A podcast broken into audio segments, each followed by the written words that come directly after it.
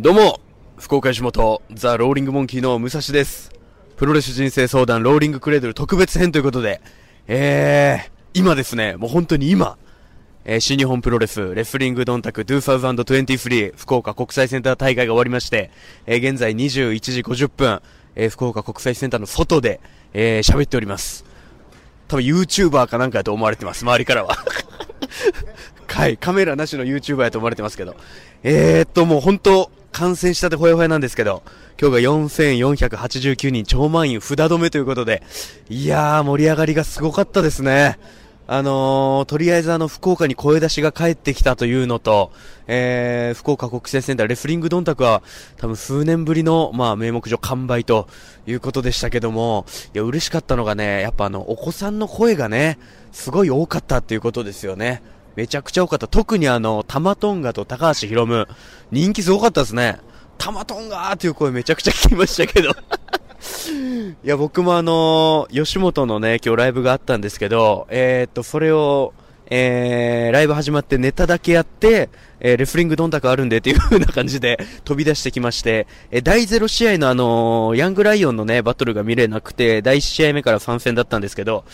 いやいやいや、もう好勝負の目白押しでしたよ。まずは、どう、そうですね、ストロング無差別級ヘビー級選手権試合、無差別級選手権試合、えー、ケンタ対ヒクレオでしたけど、いや、やはりね、ケンタのあの、なんていうんですか、やはり、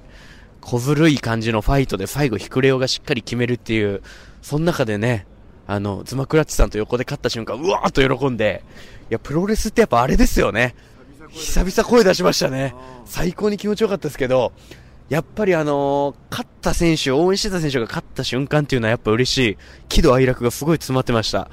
そしてあの、ニュージャパンワールド認定 TV 選手権ジェフコブ対ザック・セイバージュニア。一番ね、噛み合うかどうかという、えー、両選手の戦いでしたけども、やっぱ見れちゃうんですよね、結局。すごかったですね。まあ、ザ、ジェフコブ選手が最初ザックに合わせに行ってるかなって感じあったんですけど、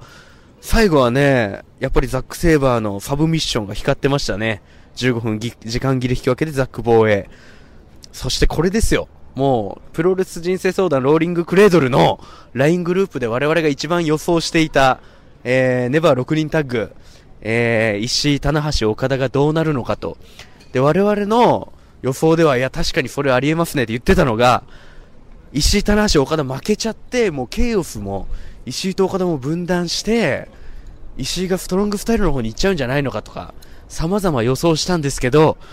えー、ハッピーエンドの方でしたね。石井とグータッチできて、嬉しそうな棚橋博士でした。最終的には。でもやっぱ一番平和な気持ちになれましたね。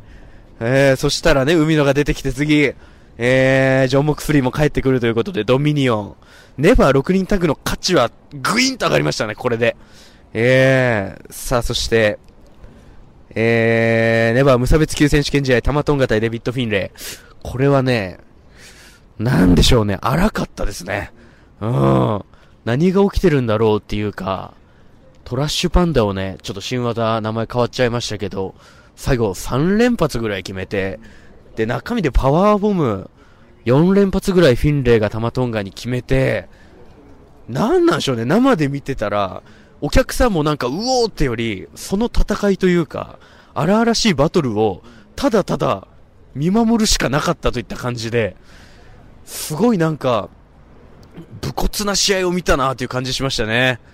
バレットクラブ10周年ですけど、こっから、どうなっていくのか、デビッド・フィンレイが、ネバーのベルトを取っちゃったと。そして最後、IWGP 世界ヘビー級選手権試合、真田対高橋宏夢。いやー、最高でしたね。なんか、コロナ禍入ってやっぱ味わってなかった大歓声と、ファンの皆さんのあの、2.9で返した後の重低音ストンピングね。これだ、これだってなりましたね、やっぱプロレス。揺らしたね、足揺らしましたね。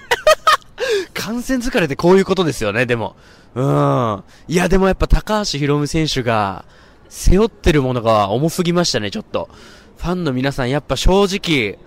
コールではどっちかなと思ってましたけど、結局ヒロム支持派の方が圧倒してた感じはありましたね。僕はね、これ、逆に真田選手ヘビー級としてジュニアに負けちゃいけないだろうっていうね、そういう考えの方があったんで、真田選手を今回応援してたんですけど、いやー、取られてもおかしくないシーンが何度もありました。タイムボム2、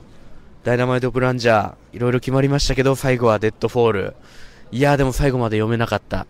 BB リカさんだけが悔しがってましたよ、これ。ヒロム派ですもんね。はい、でもいい試合です。いやー、最高でした。いやー、もう本当に語りたいことはたくさんあるんですけども、もう本当、もう頭もまとまってない状態ですんで、あ、辻そうや辻陽太そう辻陽太言わないか。いや、いやあの、ごめんなさい。あのー、ニュージャパンカップの決勝の青俺長岡から流れ出したあの VTR、途中ね、前半戦終わった後、普通にいつものがスクリーンで流れて、あ、これドミニオンまでスーパージュニアもずっと引きずるんだと思ってたんですけど、最後の最後、出てきました、辻陽太が、ついに帰国しました。結構予想では、その、ついに日本上陸みたいな感じだったんで、結構外国人選手をね、予想する声が多かったんですけども、辻陽太ということで。でもいいですね。あの、スピアっていう、このプロレスのオリジナル技じゃないじゃないですか、最後出したのも。でもそれがいい。やっぱりその、真田選手も言ってましたけど、頭から落とすだけがプロレスじゃないと。やっぱりこう、クラシックな技を自分のものというぐらいまで磨き上げて、あんだけの説得力残す。そして最後ね、胸に拳を当て、手に突き上げたってことはおそらく、ロスインゴ・ベルナブレスということでね、多分、ドミニオンで真田とシングルが行われるんじゃないかという感じですけど、いやー、楽しかったですね。満足しました、本当に。うん。もっと、なんていうかな、いろいろ予想できない試合が多かったんで、今回特に。その中でね、まあもちろん、あの、PR で、新日本プロレスの楊選手も、この番組出ていただきましたけど、オープニングで3分で試合終わるって。見たかった、もうちょっと。まあ、プランチャが見れただけ良かったとしましょう。ということで、あの、それぞれね、見どころたくさんの試合だったんですけども、とりあえず現場速報、今の感情は、